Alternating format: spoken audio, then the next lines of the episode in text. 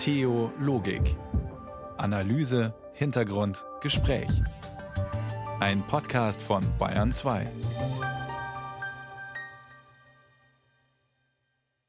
Mit Irene Essmann, guten Abend zur Theologik in der Stadenzeit, also jetzt kurz vor Weihnachten.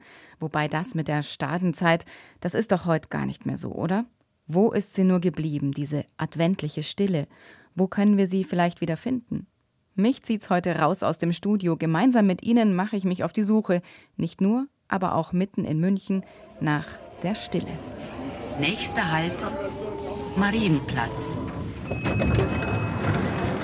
Auf dem Marienplatz ist hier echt ganz schön was los. Es riecht nach Tornado-Kartoffel. Das sind gedrehte Kartoffeln am Spieß, sehe ich hier gerade.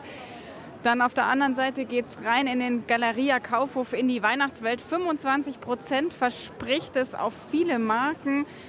Aber nach Stadezeit schaut es hier irgendwie nicht so richtig aus. Entschuldigung, darf ich ganz kurz mal bei Ihnen nachfragen? Der Advent ist doch eigentlich die Stadezeit, aber äh, so richtig ähm, finde ich keine Stadezeit mehr. Es ist leider schon sehr lange nicht mehr der Fall. Es ist eigentlich die Shoppingzeit geworden und also Spaß macht mir das persönlich nicht mehr. Ja, aber ich finde, ich finde die Stadezeit mache ich mir zu Hause. Ich Ja. genieße das unglaublich. Aber nicht in der Stadt hier. In der Das Stadt, ist- nein. Aber man kann einen englischen Garten an die Isar. Ich finde, es, man muss sich die suchen. Die Stadezeit muss man sich suchen. Dann hat man sie auch.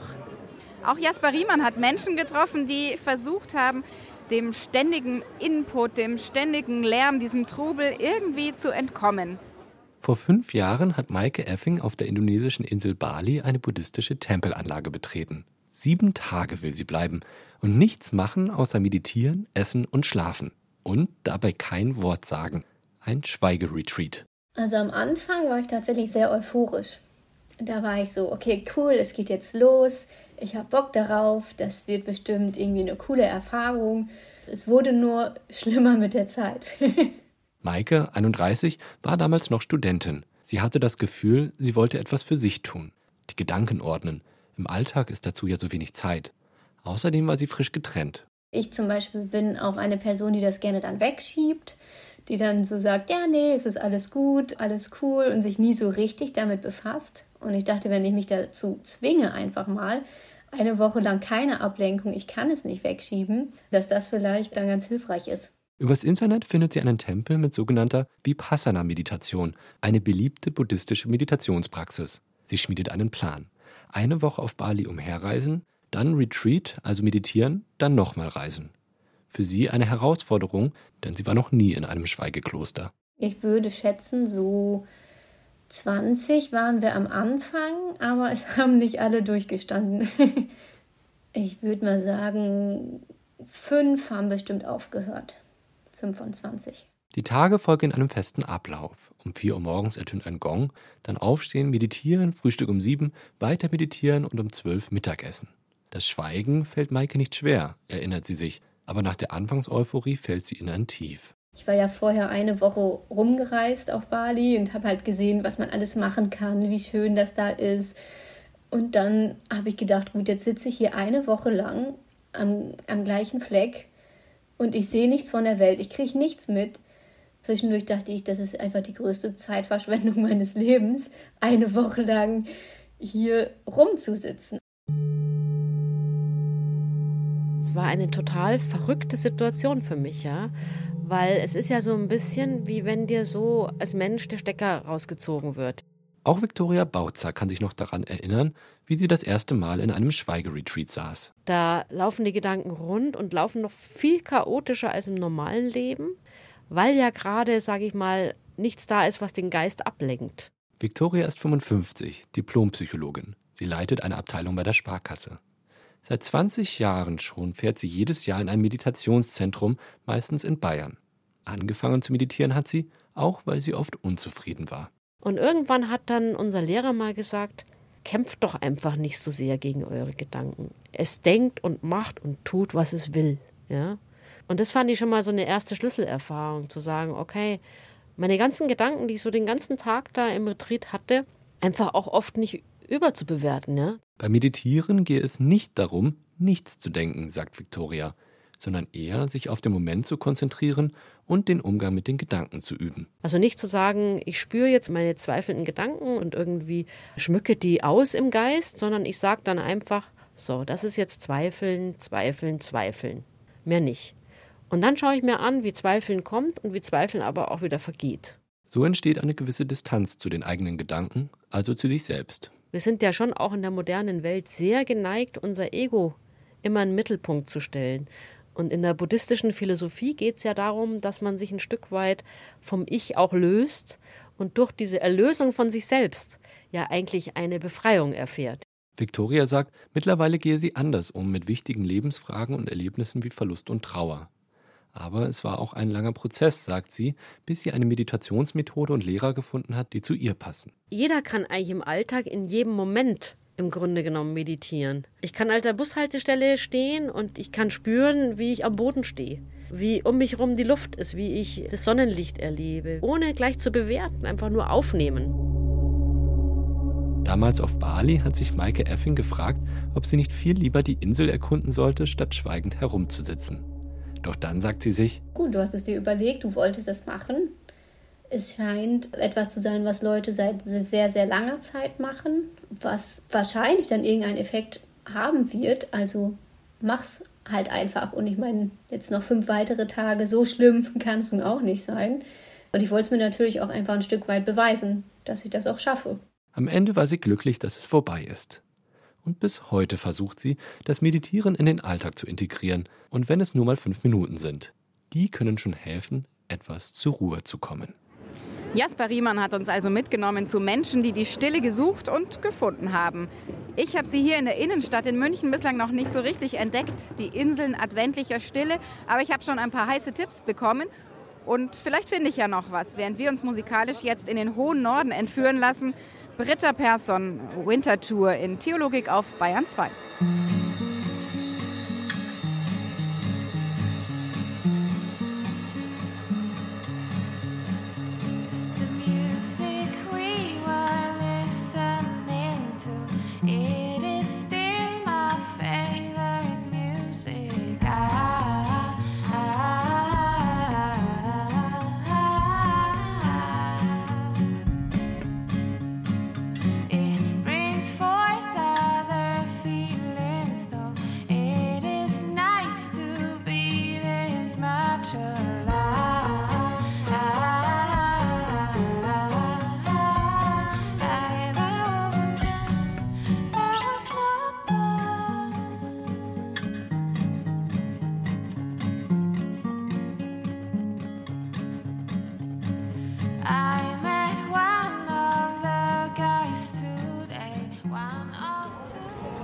Sie hören Bayern 2 Theologik und wir sind heute unterwegs auf der Suche nach adventlicher Stille und zwar mitten in München. Ich bin hier bis jetzt allerdings noch nicht so wirklich fündig geworden, aber ich bleibe jetzt gerade hängen an einer Ecke ganz in der Nähe von der Staatsoper. Da spielen nämlich zwei Straßenmusiker.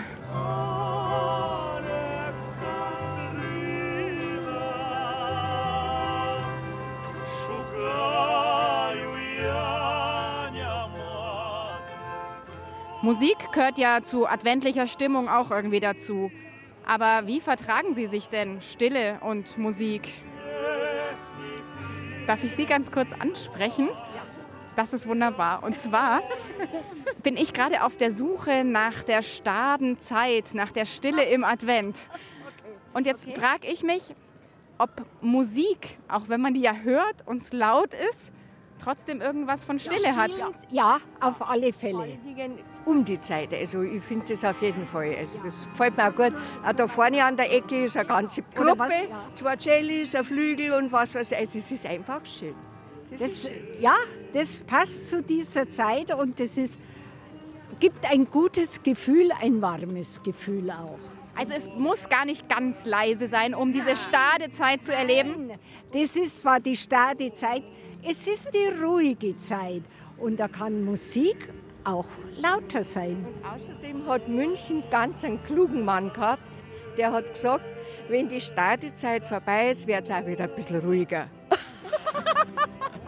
War der Valentin, gell?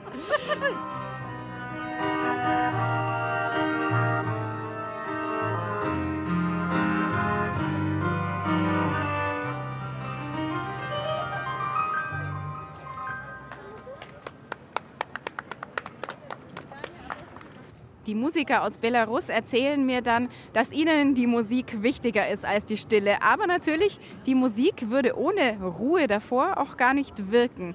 Und der Philosoph George Steiner hat einmal geschrieben, Musik ist unterbrochenes Schweigen. Während jede Note aufsteigt und während sie erstirbt, bleibt sie mit dem Schweigen im Dialog. Ein irgendwie schon besonderes Bild zum Verhältnis von Klang und Stille, dem meine Kollegin Christina Dumas noch einmal etwas genauer nachgegangen ist. In der Stille geht es ja sehr viel um den Atem, also um die Konzentration auf den Atem und um das Nicht-Bewerten des Atems. Wenn man alle diese unnötigen Gedanken loslassen kann, ist Raum für etwas Neues. Anja Lechner ist Cellistin. Ihr musikalisches Spektrum ist groß. Sie spielt als Solistin bei Orchestern, sie hat kammermusikalische Projekte oder Soloauftritte.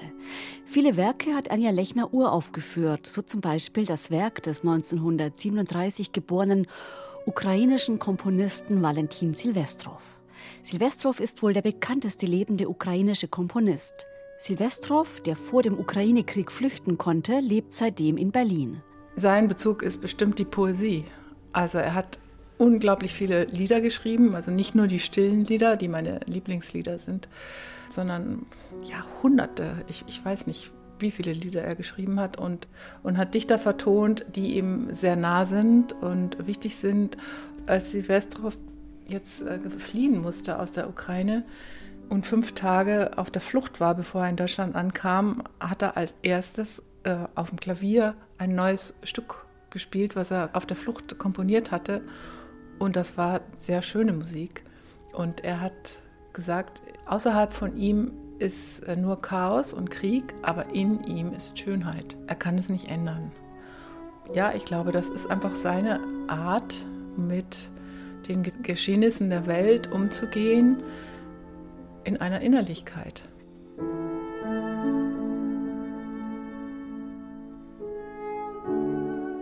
Leise Töne und viel Stille prägen das Werk von Valentin Silvestrov, der letztes Jahr mit dem Opus Klassikpreis geehrt wurde. Für Anja Lechner ist Silvestrov seit 20 Jahren ein wichtiger Komponist, auch weil er so stille Musik komponiert.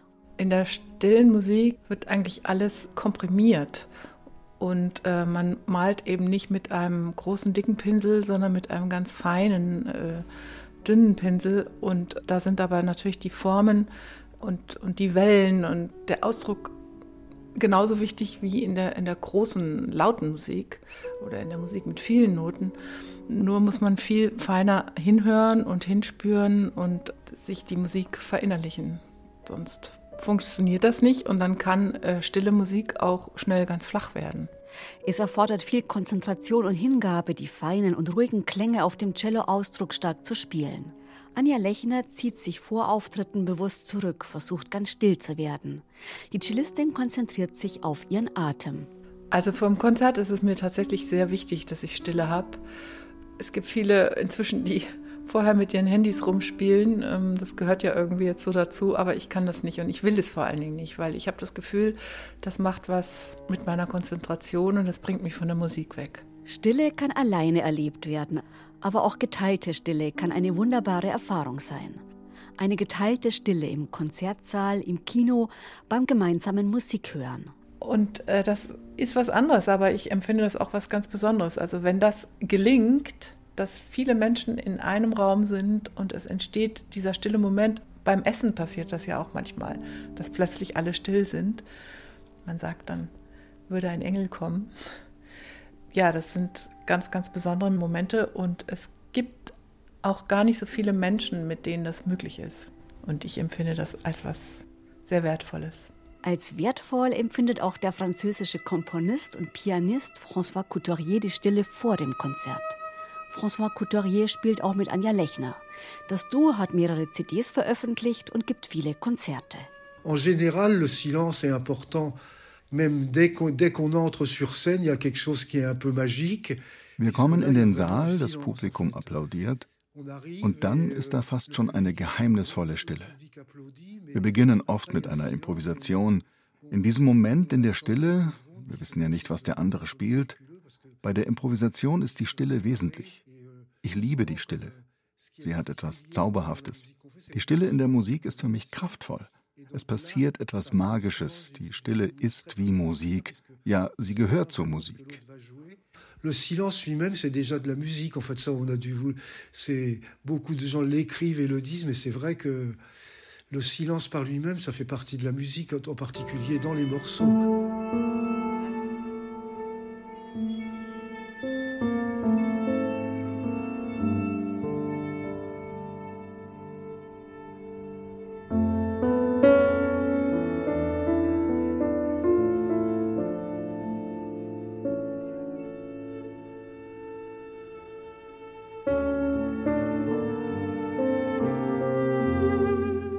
Ja, mit einer der Gründe, warum ich mit François Couturier so gerne spiele, ist, dass wir beide gerne Musik spielen mit Pausen, eine innerliche Musik, eine Musik mit wenig Tönen, eine Musik, in der man nichts demonstrieren muss.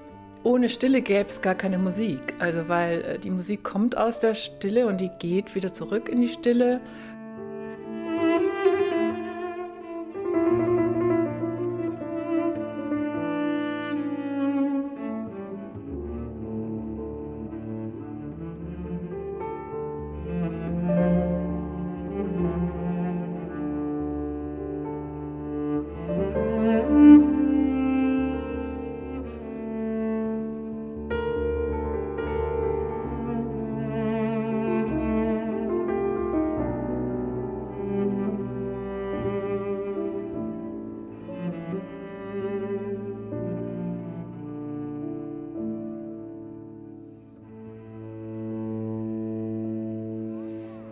Beitrag von Christina Dumas war das über das Wechselspiel von Musik und Stille. Und wir tauchen jetzt gleich noch einmal ein in die musikalische Stille, in die stille Nacht. Tori Amos, A Silent Night with You in Theologik auf Bayern 2.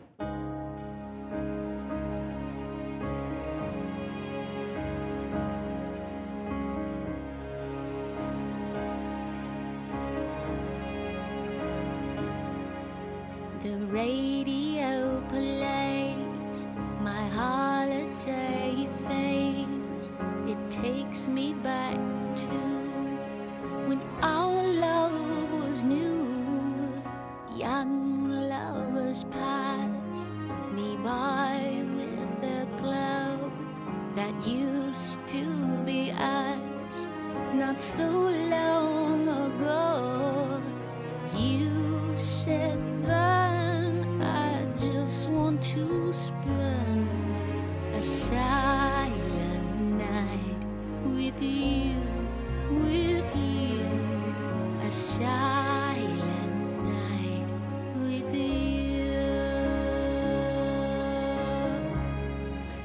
Advent, die Vorbereitung auf die stille Nacht, den entdecke ich hier auf meiner Tour durch München in allen Farben und Formen.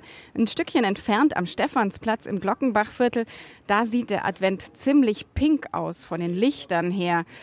Da will ich jetzt gleich mal hin, aber auf dem Weg, da entdecke ich einen Laden, der heißt Stickraum à la Dora. Sticken, das ist doch eigentlich eine ganz stille Tätigkeit, oder? Hallo, grüß Sie. Grüß Sie. Darf ich Sie ganz kurz überfallen? Ich bin auf der Suche nach der adventlichen Stille in der Stadenzeit. Sind Sie bei mir falsch? Da bin ich bei Ihnen falsch. Warum? Bei mir völlig falsch. Bei mir hier ist wahnsinnig viel zum Tor. Und ich weiß überhaupt nicht, wie es hinkriegen soll. Das, mit Stille sind wir ganz weit entfernt. Und ich dachte mir, dass das Sticken so eine besinnliche, meditative Arbeit ist. Davon sind wir leider weit entfernt. Pink Christmas, das ist hier also das Motto. Besinnliche Weihnachtszeit ist es aber nicht wirklich, oder? Hallo. Hallo. Ich habe eine kurze Frage. Ich bin nämlich auf der Suche nach dem besinnlichen Advent, also nach der Stadenzeit. Und jetzt bin ich hier und da sieht es nach Advent aus, aber Start ist es eigentlich nicht. Ja, wenn Weihnachten dann vorbei ist halt, ne? Dann wird es auch wieder ruhiger. Also von wegen Stade Advent. Ja, oder man geht halt in den Wald, ist man alleine. Da findet man die Ruhe, aber hat jetzt auch wenig mit Weihnachten zu tun. Na, ich glaube, für eine stille Weihnacht musst du auf den Berg gehen, da findest du das noch. Wenn du Oh. alleine bist, Plätzchen, Schnee, da hast du Ruhe, das ist schön. Prima, dann schaue ich mal weiter. Weil ich habe gehört, hier gibt es irgendwo so einen kleinen Bauwagen, wo es auch ein bisschen still sein soll auf dem Stephansplatz. muss ich mal weiterschauen. Danke, Servus. Direkt neben dem bunten Adventsmarkt, dem bunten Weihnachtsmarkt, da ist sowas, das sieht so ähnlich aus wie so ein kleiner Schäferwagen. Eine kleine Hütte. Bisschen abseits. Aperto steht da. Und ich will mal schauen, ob es da vielleicht ein bisschen stiller ist. Kommen Sie rein. Dankeschön. Ich bin ja auf der Suche nach der starren Zeit, nach der Stille im Advent. Bin ich hier Mhm. richtig? Ja, ich glaube schon. Kann Ja? ich mir gut vorstellen. Wollen Sie einen Ingwertee trinken? Sehr gerne. Mhm. Jetzt will ich aber hier niemanden natürlich den Platz streitig machen, aber da ist jetzt, also jetzt, ich hatte heute ein ganz langes Gespräch und seitdem ist irgendwie Stille. Halten Sie es aus, diese Stille? Äh, ja, doch, ich kann ganz gut still sein. Einfach nur sitzen und äh, irgendwas mir ausdenken oder nach, nachdenken auf über irgendwas.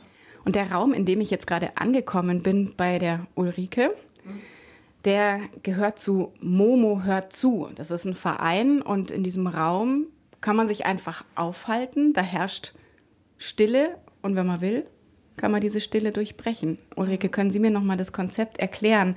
Was steckt eigentlich dahinter Momo? Was bieten Sie wirklich an? Ja, eigentlich geht es ja auf dieses Kinderbuch zurück von Michael Ende. Und die Momo war ja so ein Mädchen. Immer wenn die aufgetreten ist, dann war es irgendwie ganz ruhig und die Leute haben sich friedlich gefühlt. Und sie hat eben dann gegen diese grauen Herren gekämpft. Die waren halt die Zeitschlucker. Wie wir es ja jetzt auch immer haben. Alles schneller, alles äh, in Hetze und in Eile. Die grauen Herren sind heute Smartphone und Co. wahrscheinlich. Ja, so sieht's aus. Ne? Und ähm, ja, viele Leute kommen einfach rein und fragen, was das hier so ist. Und dann entsteht meistens ein Gespräch. Oder manche kommen auch wirklich mit einem Anliegen, also dass sie irgendwas loswerden wollen, ein Problem. Und dann ähm, versucht man halt einfach so sein Herz zu öffnen, zuzuhören und nicht zu viele Fragen zu stellen. Es sei denn, man will halt das Gespräch dann so am Laufen halten. Aber es geht nicht um die eigene Person, sondern es geht um den, der erzählen möchte. Also das ist tatsächlich, Sie bieten einen Raum an, in dem es still ist und in dem Menschen, die vielleicht sonst auch gar nicht die Gelegenheit dazu haben, Mhm. erleben können, wie es ist, wenn Ihnen mal jemand zuhört. Ja, ich glaube, so ist es. Also ganz viele Leute leiden ja darunter, dass ähm, man irgendwie auch gar nicht mehr so richtig gesehen wird. Früher entstanden vielleicht doch mal in den Verkehrsmitteln oder wo auch immer man sich begegnet hat, kleine Gespräche. Und das wird, glaube ich, immer seltener, dass man mal einfach so Smalltalk mit jemandem macht oder was Freundliches austauscht. Und deshalb, glaube ich, haben viele Leute so eine Sehnsucht danach, dass man einfach nur eben, dass da jemand sich Zeit nimmt und eben zuhört und nicht drängelt irgendwie und halt offen ist für das, was erzählt werden möchte. Da auf diesen Christkindlmärkten, auf denen ich jetzt war, da ist ja Trubel. Und die Leute, mit denen ich so spreche, die genießen das, die genießen das, was los ist. Die haben teilweise gar nicht unbedingt die Sehnsucht nach Stille. Manche sagen, oh, ich hätte sie gerade gerne, weil mein Leben zu trubelig ist. Aber wenn ich sie richtig verstehe, es gibt vielleicht auch so eine dröhnende Stille von Menschen, die einsam sind. Ja, ich glaube, das ist eine gute Definition. Und vielleicht ist es auch so, wenn man aus dieser Beschleunigung, in denen unser Leben eigentlich abläuft, dann plötzlich in so eine absolute Ruhe kommt, dass das eben auch Angst machen kann. Und dass vielleicht viele Leute dann eben gerne da gehen, wo eben viel los ist und wo scheinbar das Leben tobt. Und vielleicht in einem irgendwie diese Angst vor dem Alleinsein oder vor der Stille nicht so stark sich ausprägt. Was stellen Sie denn hier fest, wenn Sie zuhören? Was treibt die Menschen um? Welche Menschen sind es, die wirklich das Gefühl haben, dass sie jemanden zum Reden brauchen? Das kann man eigentlich so pauschal gar nicht sagen. Also sie sind ganz, ganz unterschiedlich, die Menschen, die hierher kommen. Ich denke, aus allen Gehaltsklassen, aus allen Schichten kommen die hier zu uns. Ja, einfach der Wunsch danach, dass, dass jemand sich für einen Zeit nimmt. Und ich denke, dass einem selber manches auch klarer wird, wenn man das mal ausspricht und wenn man das sozusagen jemandem erzählen kann. Das ist, denke ich, was anderes, als wenn man so im Stillen mit seinen Gedanken beschäftigt ist und man hat kein Gegenüber dann. Ja, so ungefähr. Was sind denn so Begegnungen, die für Sie bleiben, an die Sie sich immer erinnern werden, auch wenn Sie, wie jetzt gerade, hier da sitzen, sich vielleicht zurückbesinnen in dieser Stille? Sie sagen, Sie können gut was mit sich anfangen, Sie machen sich so Ihre Gedanken. Was, was bleibt da so? Ja, manchmal sind es vielleicht doch auch die traurigen Sachen. Neulich war jemand da, der halt irgendwie seine ganze Familie verloren hatte und, und der auch ein ziemlich starkes Alkoholproblem mit sich rumschleppt und sich eben überlegt hat, ob er jetzt wirklich eine Therapie, also beziehungsweise ein Entzug beginnt und ähm, ja, der irgendwie sehr, sehr angefragt war in seiner ganzen Lebenssituation. Also sowas geht einem dann schon nach. Und Sie lernen das ja richtig, das Zuhören. Ne? Sie machen alle vorher so eine Art Training. Was lernt man da? ja, also ich habe eigentlich ein ganz kurzes Training eigentlich gehabt. Das nennt sich Diade. Und das ist so, dass, dass jeder sozusagen, also man ist zu zweit, das die, ne? und man sitzt sich halt gegenüber und jeder hat genau fünf Minuten Redezeit und beginnt dann einfach was zu erzählen, also meistens natürlich aus seinem privaten Leben. Und dann ist der andere dran. Und das habe ich eben mit dem Michael Spitzenberger, der das hier betreibt oder der, der einer der Initiatoren ist, gemacht. Und daraufhin sagte er, ja, es wäre möglich, dass ich da eben mitmachen kann. Wir hatten es schon mal kurz zuhören, heißt ja selber still werden. Sind Sie denn bewusster auch mit sich und mit der Umgebung, seit Sie hier sind, seit Sie Menschen hier eben auch bewusst in diesem Raum zuhören? Mm, das kann ich eigentlich gar nicht so direkt sagen. Also ich glaube, ich bin ein Mensch, der auch gut alleine sein kann. Also nicht zu viel und nicht zu oft. Aber ich kann irgendwie die Zeit mit mir alleine ganz gut füllen. Und äh, weil ich auch noch im Ehrenamt sozusagen auch also Kontakt mit, mit Menschen habe, die so eher am Rand der Gesellschaft sind, da hab, übe ich das eigentlich auch schon so. Also einfach auf die anderen einzugehen und ihnen wirklich versuchen zuzuhören, was sie zu erzählen haben. So ein bisschen kommt mir das hier ja vor wie ein Beichtstuhl. Nur, dass jetzt nicht irgendeine so Trennwand ist, aber es ist so ein bisschen kleiner, kuscheliger und man kann sich so ein bisschen auf das Wesentliche auch besinnen. Bis auf eine kleine Kaffeemaschine ist ja ja nicht viel, ne? Mhm. Hat es auch was von einem Beichtstuhl? Ja, ich denke schon. Also, ähm, also die Seelsorge, die viele Leute früher in Anspruch nehmen konnten, die gibt es ja in dem Sinne, glaube ich, nicht mehr so. Oder die Menschen spricht es nicht mehr an, die Seelsorge, ja. die es gäbe. Ne? Mhm. Genau. Und deshalb gibt es halt jetzt eher vielleicht so urbane Räume, die sowas eben auch abdecken können. Und ich glaube, da gehört das wohl auch mit dazu. Also so empfinde ich mich, beziehungsweise unser Vorhaben hier. Vielen Dank, dass Sie das machen. Sehr gerne. ein urbaner Raum. Ich habe schon gesagt, es erinnert ein bisschen an den Beichtstuhl, vielleicht auch so eine Art kleiner Bauwagen oder es könnte auch irgendwie so eine Art Schäferwagen sein. Und von diesem Schäferwagen hier in der Münchner Innenstadt geht es jetzt gleich zu einer Schafherde und ihren Hirten und zwar vor mehr als 2000 Jahren in der Nähe von Bethlehem mit Vanessa Williams, die sich in die biblische stille Nacht hineinversetzt hat. Ihr Song Rise Up, Shepherd and Follow.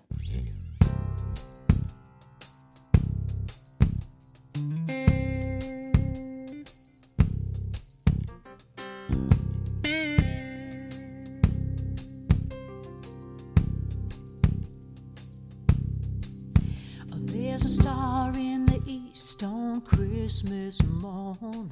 Rise up, shepherd, and follow. He will lead you to the place where the Savior's born. Rise up, shepherd, and follow. Leave your ewes and leave your rams.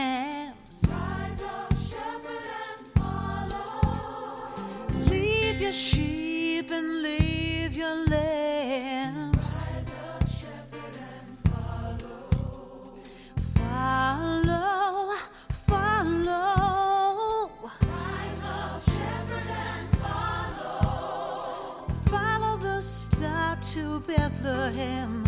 Rise up, shepherd, and follow. Rise Up, Shepherd and Follow. Es geht auf Weihnachten zu, auch hier in Theologik auf Bayern 2. Und ich bin jetzt gerade in der Sendlinger Straße unterwegs und da herrscht in der Fußgängerzone schon rege Betriebsamkeit. Hört sich eigentlich gar nicht so danach an, dass wir hier die Stille finden können. Aber ich sehe da gerade eine Dame, die sammelt eine Karte nach der anderen vom Kartenständer ein. Und es sieht so aus, als müsste die sich auskennen mit Stille oder wer hat sonst die Ruhe, Karten zu schreiben.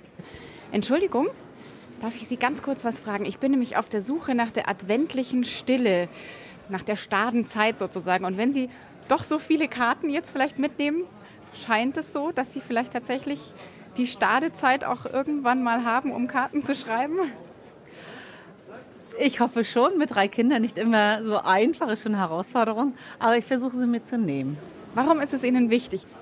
Mm, weil doch zum Ende des Jahres immer Zeit bleiben sollte, dass man sich zurückbesinnt, wie war das Jahr, was kommt, was war schön, was war nicht so schön. Ja, ich schreibe gerne händisch Karten. Aber eben dieses Stadezeit, also ist es wichtig, um dann auch eine vernünftige Karte sozusagen zu schreiben, dass es wirklich total ruhig ist, dass man sich auch besinnen kann drauf? Oder ist es dann doch so, dass man sagt, oh, eigentlich muss ich die doch so schnell so nebenbei wegschreiben? Ich würde sie nicht nebenbei wegschreiben, dann würde ich lieber darauf verzichten. Super, vielen Dank. Viel Spaß noch. Schreibt es sich in Ruhe, in Stille nicht nur besser, sondern ist man vielleicht auch empfänglicher für bestimmte Botschaften? Zum Beispiel eben nachts auf freiem Feld. Barbara Weiß hat sich da mal umgehört bei einer Schäferfamilie auf Gut Hochmutting bei Oberschleißheim. Mehr als 1000 Schafe haben sie und das schon seit Jahrzehnten. Kurz vor Weihnachten ein Besuch beim Schäfer nördlich von München. Wie die Hirten auf dem Felde in der heiligen Nacht?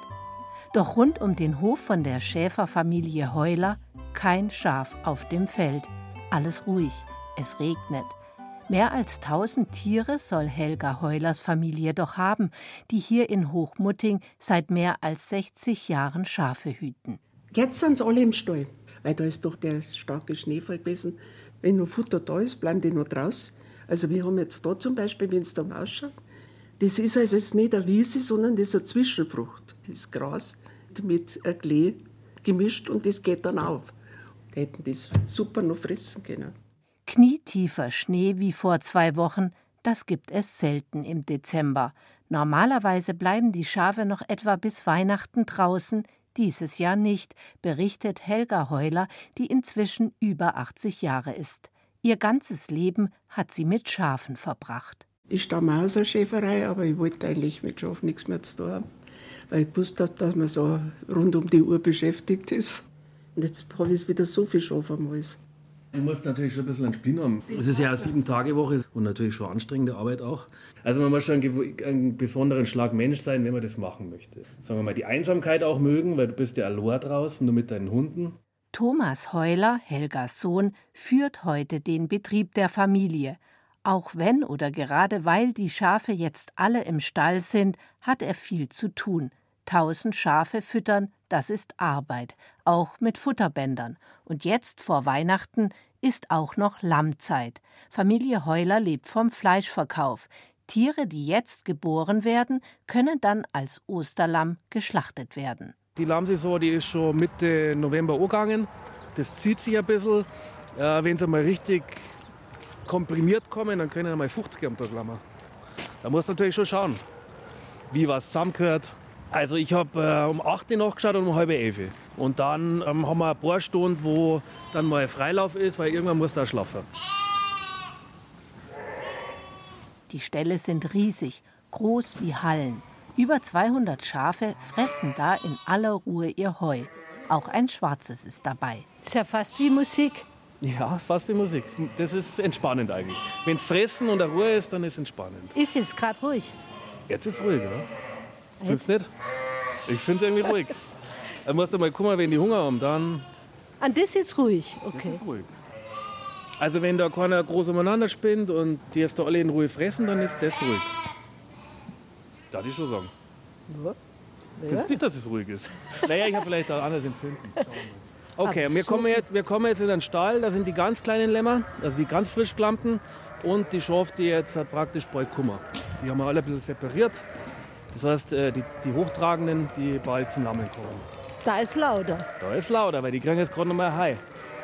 Hört sich schon ein bisschen anders an, oder? Wieder so ein großer Stall und alles voll mit schwangeren Schafen. Und das gibt es doch nicht. Gerade jetzt vor einem Moment kamen Zwillinge zur Welt und versuchen unbeholfen aufzustehen, wanken, schwanken auf den kleinen Beinen. Gerade im Moment. Da. Das ist auch die Nachgeburt. Genau, sieht man ja, da ist die Nachgeburt. Das ist jetzt auch Das ist ganz frisch. Das ist ja Wahnsinn. Vor allem, dass es klappt, schau mal, das ist doch noch. Genau, jetzt Gott, schlägt es ist ab. ja Das ist ganz wichtig. Und das ist ganz wichtig, dass Sie am Anfang was bekommen. Das kann ja kaum noch, noch nicht stehen. Ja, das oder? ist ja auch ganz frisch. Ja, ja, nee, ich meine, ja, ich sag ja. Was für ein Geschenk, sozusagen bei einer Geburt im Stall dabei sein zu können. Das fühlt sich nach Weihnachten an. Für Thomas Heuler, den Schäfer, ist es Alltag.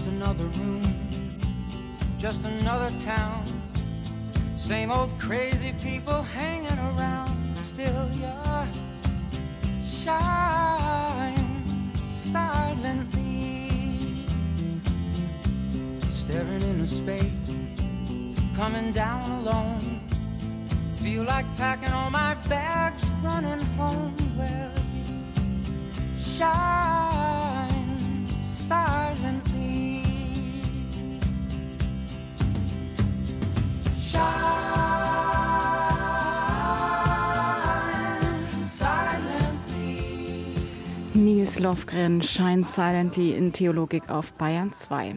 Ein schönes Adventsmotto, finde ich. Shine Silently. Alles leuchtet, es ist still. Ein bisschen wie in einer Winternacht, in der der weiße Schnee beinahe zu leuchten scheint und den Alltagslärm schluckt.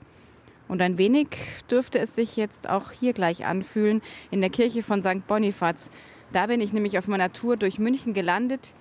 Hier draußen noch vor der Tür, da rauschen die Autos vorbei, hetzen die Menschen über die Gehwege. Aber jetzt schauen wir mal, ob da irgendwas davon durch die Mauern nach innen dringt. Einfach geradeaus durch weitergehen und dann die erste Türe, die Sie nach rechts finden, da gehen Sie rein. Da ist sie komplett jetzt heute Abend. Okay, aber da wird's richtig still werden, oder? Ja, noch viel stiller als es jetzt hier wird, kann es nicht sein. Und bevor hier dann gleich das Abendgebet, die komplett beginnt, spreche ich noch mit dem Abt der Benediktinerabtei St. Bonifaz und Andex mit Johannes Eckert. Sie hören was? Guten Abend. Grüß Schön, Sie, dass Sie da hallo. sind. Hallo.